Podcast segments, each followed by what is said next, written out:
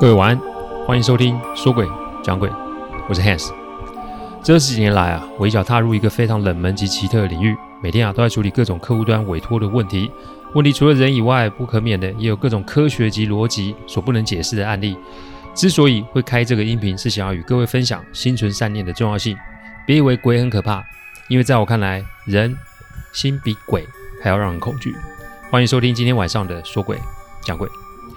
说鬼讲鬼的音频制作都有一定程序的规范，每个个案分享都要有客户的书面授权才开始整理、写稿、录音、试听、制作，因此有每周只能录制一集，还请各位见谅。因为每个个案都代表客户与当事人的信任，因此啊，也只有我自己可以全权的做整理与制作。我知道这样子速度其实不快，但反正如果可行，我会做这一行做一辈子。所以只要大家有时间，都欢迎各位的收听。上网是现代人每天必备的工作之一，说工作不太准确啊，应该说是娱乐才是哦。有的人是上网找资讯，有人是上网找机会，有的人是上网分享自己的一切。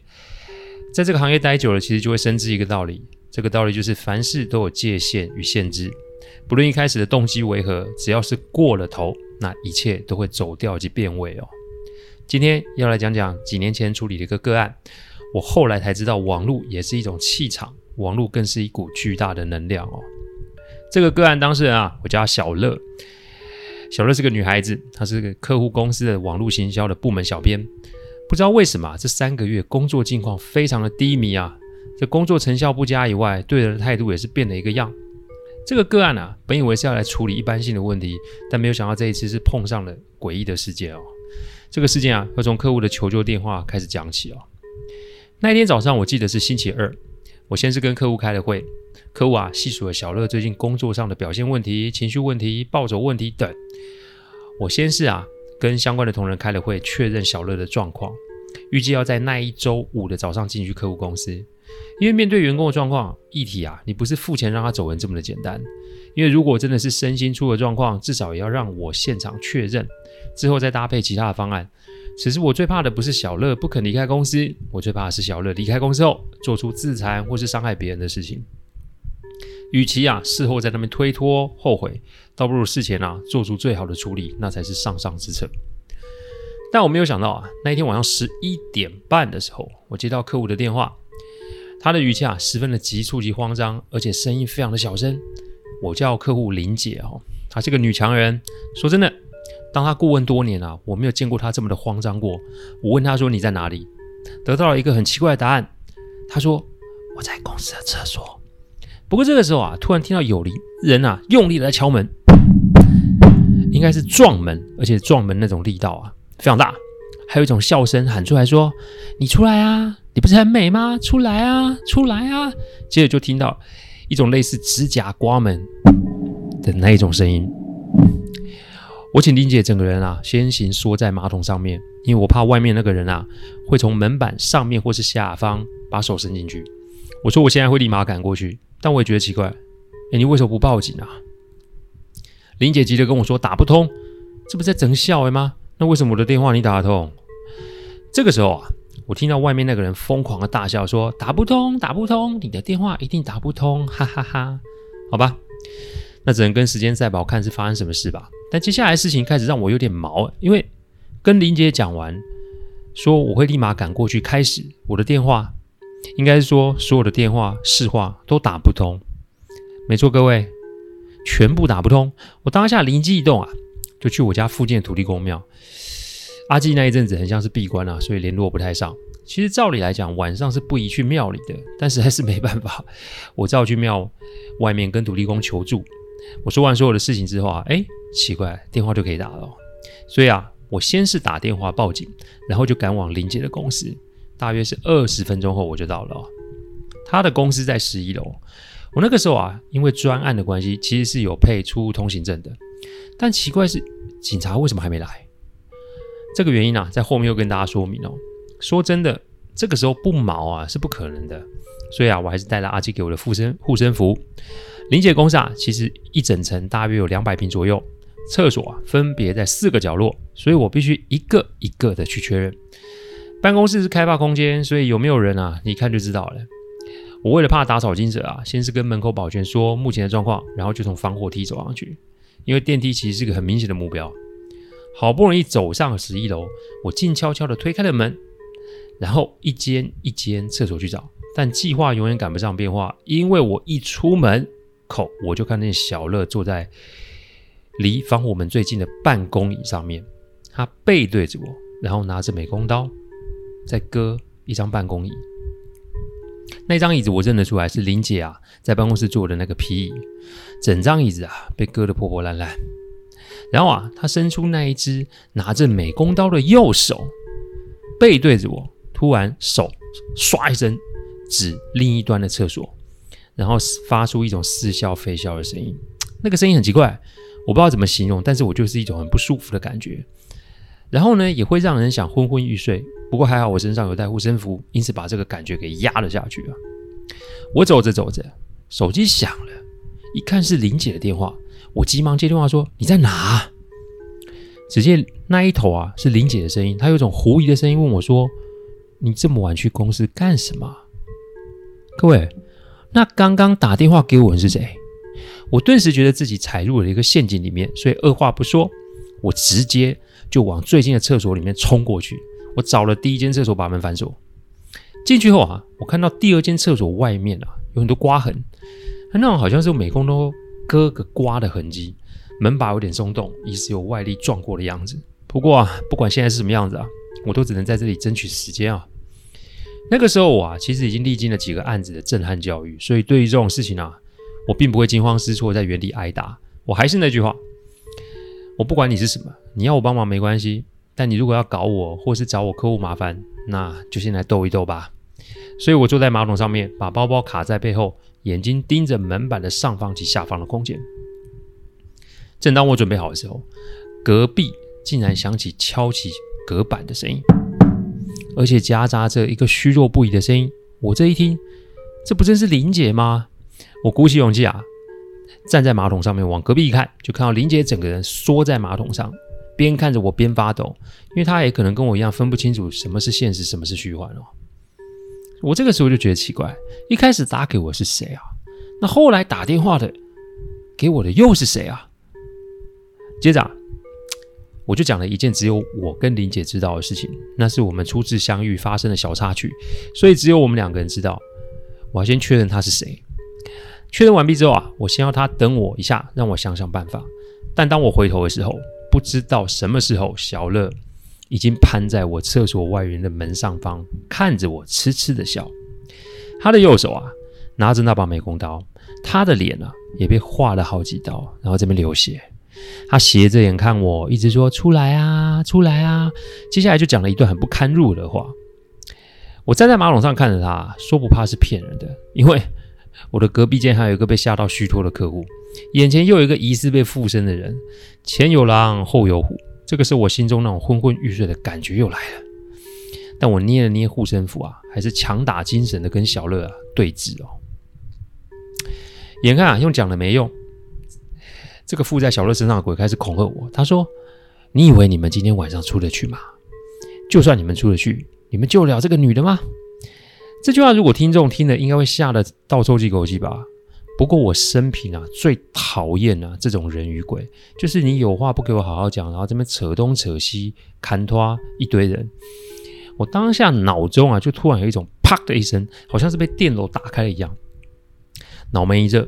然后，过有气流流入我的胸口及丹田，我顿时觉得身体一轻，我就要冷笑的跟小乐说：“哎，你有没有确定是谁走不出去啊？”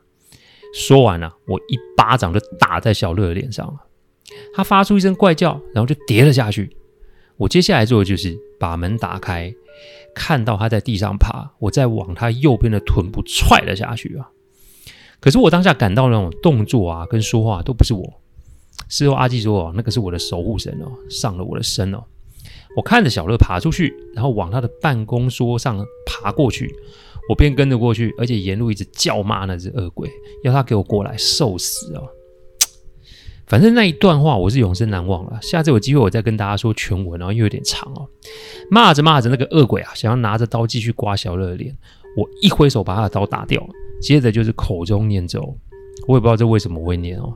把右手放在小乐的头上，左手放在……嗯，怎么会是放在小乐桌上电脑的 monitor 上面呢？只见啊，monitor 被我手晃动，所以亮了起来。我一看啊，上面是小乐 IG 的页面。年轻人嘛，忽然 IG 也是很正常的。不过我看了看下面的留言，就开始觉得不对，因为照留言的时间序列来看，小乐是三个月以前就跟这个留言的人有接触。从上面的文字啊，看对方疑似是用嗯钓鱼的方式让小乐尝到一些甜头啊，不论是中奖啊、加薪啊、瘦身啊，都有所进展。不过啊，出来混你总是要还的。当对方要小乐给一些回馈的时候，小乐就拒绝了。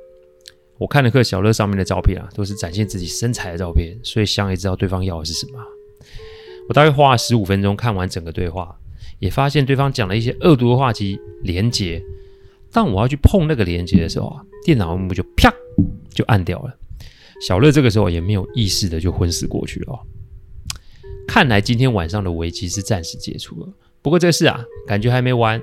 到底小乐是自己搞上这个玩意儿，还是跟别人有关系？为什么林姐会在厕所里面？到底一开始那两通电话是谁打的？我还是得找出答案哦。不过啊，这个时候警察来了，我也没多说什么。反正呢，该送医院的就是送医院。我那天晚上，算是彻夜未眠。隔天早上的时候啊，接到阿纪的电话，阿纪说：“你的身体有没有怎么样？”因为感觉啊是被守护神上身，所以身体有些类似退驾的状况。那应该是很累才是啊。我才发现这个时候身体有些酸痛，神志有些不清啊。阿志说啊，现在不会有什么事情发生才是，因为昨天晚上对方也应该伤得不轻，但他没有办法判断昨天晚上那个是人还是别种东西。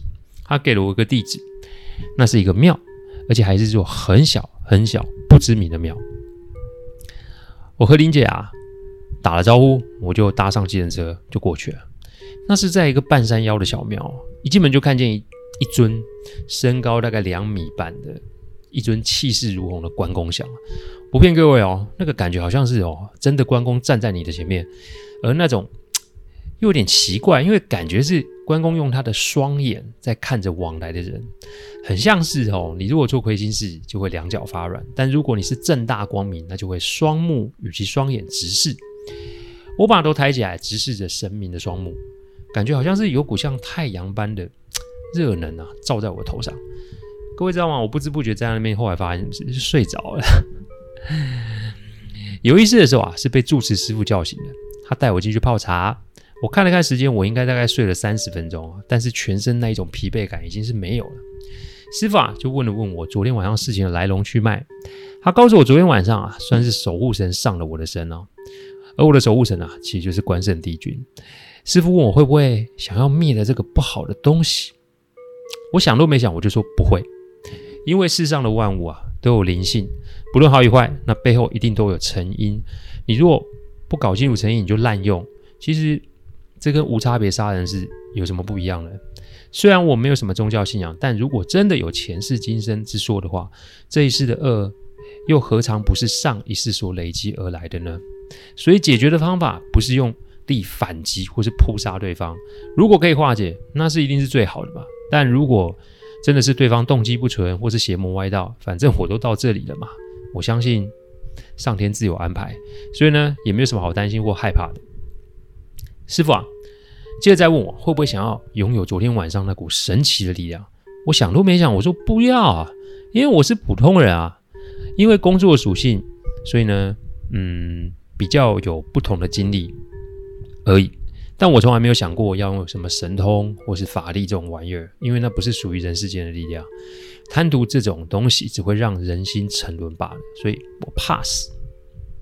师傅笑笑点点头说好，然后请我手持三炷香跪在关公像前面，我就跟啊关公啊说明事件始末，然后请他赐给力量、勇气、智慧给我，可以处理眼前的状况。说完了。我就磕了三个头，准备离开。临行前啊，师傅把我叫住，他给了我两包香灰及两个小巧木质的关公像，就是很小个。师傅说，到时候我自然知道怎么用。道了谢啊，我就离开了哦。回到医院的时候啊，小乐还没醒来啊，而林姐则是醒了。我一进病房，我就觉得有点不对，因为为什么？我明明外面是白天，病房内也点了灯，为什么林姐的病床周围有一些黑黑雾雾的东西在那边围着？想想昨天早上啊，林姐指证莉莉的想要让小乐走人，想想昨天晚上的求救电话，又想想她躲在厕所里面求救，这怎么想都觉得这个巧合似乎不是什么巧合。当我转身啊，想去另一间病房看小乐的时候，林姐叫住了我。我回头看着她，不知道为什么，昨天晚上那种被守护神上身的感觉又来了。这一次脱口的第一句话是：“你还不跪下？”面对自己的罪孽吗？只见林姐啊，好像是被电到一样，全身开始颤抖，爬下床，真的就跪在我前面了。她整个人啊，连脸都趴在地上，一直发抖。我虽然不知道她做了什么，不过从她这个行为看起来，就是嗯，她应该是做了什么事才是哦。我这个时候讲了一句话，还不说这三个字，声音大到连我自己都吓了一跳。不过还好是病房是单人房啊。所以没有其他人在，不然我就真的会被抓去哦，做精神检查哦。林姐这才说啊，整起事件，原来三个多月前、啊，林姐与小乐一起约好去运动及健身，两个人由于都有很大的进步空间，所以每天下班都往健身房跑。但重点是啊，运动这件事情其实跟年纪有关，年纪大的代谢会比较不好，所以如果饮食又没办法搭配上的话，效果其实是有限的。小乐年轻，所以当然会比较进快进入状况。但林姐晚上都会有喝一杯的习惯，这一来一往，其实差异很快的就凸显出来了。那个时候他们在健身房呢，是同一位教练，这教练大概三十几岁，跟小乐是同年纪，对林姐来说是小鲜肉。但不知道为什么两个人竟然会喜欢上同一个人。爱情啊，说真的，就会让人啊心眼变小吧。从一开始的各自努力，到后来的公开竞争，让两个人的关系开始产生了一些变化。所以，当林姐看着小乐在 IG 上秀出一张张身材进步及姣好的体态，无疑让她更是焦虑及纠结。所以，她就花钱找了一个法师啊，想要斩掉小乐与那位教练的感情。讲白一点，就是斩桃花啦。但人心难测是，林姐的财力啊，让那位法师啊产生了觊觎之心，于是便想出不少让林姐花大钱，然后让小乐受苦的法术啊。小乐啊，后来也真的跟那位教练分了手。但林姐更惨。还有点像是落入那位法师的控制，每个月都要拿钱供奉，每天都要想什么花招来恶整小乐。心性一旦有了变化，其实那就是入魔的开始。他也陷在这个里面而不可自拔。所以啊，从 IG 照片诅咒就是这么来的。昨天晚上啊，之所以会出事，是因为林姐晚上啊在跟在办公室跟这个法师通话，她拒绝给法师一笔为数不小的款项。双方起了一些口角，接下来林姐就无意识的陷入昏迷。等到她醒来的时候啊，已经发现小乐啊被附身拿着美工刀在她前面了。而我后来在办公室接到那通电话，不是他打给我的，但我想应该是那法师做的手脚吧，应该是想要让我陷入错乱吧。虽然客户做错了事，但我仍然没有办法把他丢在一旁。而且做法害人的事情，在法律上怎么证明及论罪呢？与其啊搞得人尽皆知，倒不如啊先把货源好好的处理即可哦。我就问林姐说：“诶，这法师要多少钱？”她说：“三百万。”看来这个法师啊有件现金上的缺口，因此我先请林姐把那位法师的联络方式都给封锁住，然后当下发通知给所有人在家上班，这一阵子不要有人来公司，先让这个法师找不到人。但我留了个心眼，那个健身教练跟这个法师不知道有没有勾结。这一件事让我很好奇，因为世上的事情绝对没有那么多巧合，怎么会有那么巧，两个人会同时喜欢上同一个人？小乐家人啊，目前已经赶到医院，在事情还没有弄清楚之前，我请丁姐啊，先以被害人的方式与他们互动，然后保证小乐所有的费用都由公司支付，连脸部的伤痕也一并处理。有的时候说实话是好的，但你如果弄错顺序的话，只会让事情更加的复杂哦。各位猜猜，到了下午换谁打来啦？竟然呢是那位健身教练，我请林姐不要接，法师找不到人，结果换健身教练打过来，这不有鬼才奇怪啊、哦！因此我把那天从庙里拿出来的香灰放在他们两个人的枕头底下，也把神像放在他们的两个人的病房的东边方位上。其实没有人教我怎么怎么做，但就是我直觉性的想要这么做。到了晚上，那位教练传了讯息说啊，他因为意外需要跟林姐借一笔钱。看来啊，找不到人啊，应该是让对方着急了吧？到了半夜，电话人是疯狂的打来，我还是没有让林姐接。大约凌晨两点多啊，对方开始写了很多诅咒及恐吓的字句，就说啊，如果不借，那就会林姐让林姐遭受报应了。其实我在等的就是这个，因为这些就足够啊，我们报警及做处置了。果不其然，这个教练啊，后来在警方的查证之下，他跟法师就是勾结在一起，两个人合作无间，至少残害了十几名女子哦。警方在扩大侦办，并且要把那位法师拘提到案的时候呢，那位法师已经死于非命了。但他不知道是怎么死的。不过我想啊，他应该是欠了不该欠的人的钱啊，所以时间到了没办法还，那自然就是拿命去抵了哦。天理循环啊，屡试不爽。正所谓啊，多行不义必自毙，就是这个道理。小乐后来康复的不错，对那天晚上的事情啊，其实没有什么记忆哦。他到现在还在林姐的公司上班，而林姐呢，我带着她去那间庙里找住持师傅，她也开始了自身的修行之路。也许这辈子都会是单身才是哦。人啊，离不离开不了金钱、权力、感情这三件事，所以你会贪是正常的。不过人性就是只看前面不看后面，所以有可能会越陷越深。用这个案例提醒各位，要正确的面对自己的欲望，因为一个错误就有可能会万劫不复哦。谢谢大家赏光，听完后请喝杯温开水再去休息。我讲的不是什么乡野奇谈，我讲的都是真实发生的案例。最希望就是劝大家心存善念，祝各位有个好梦。我们下周再来说鬼讲鬼，各位晚安。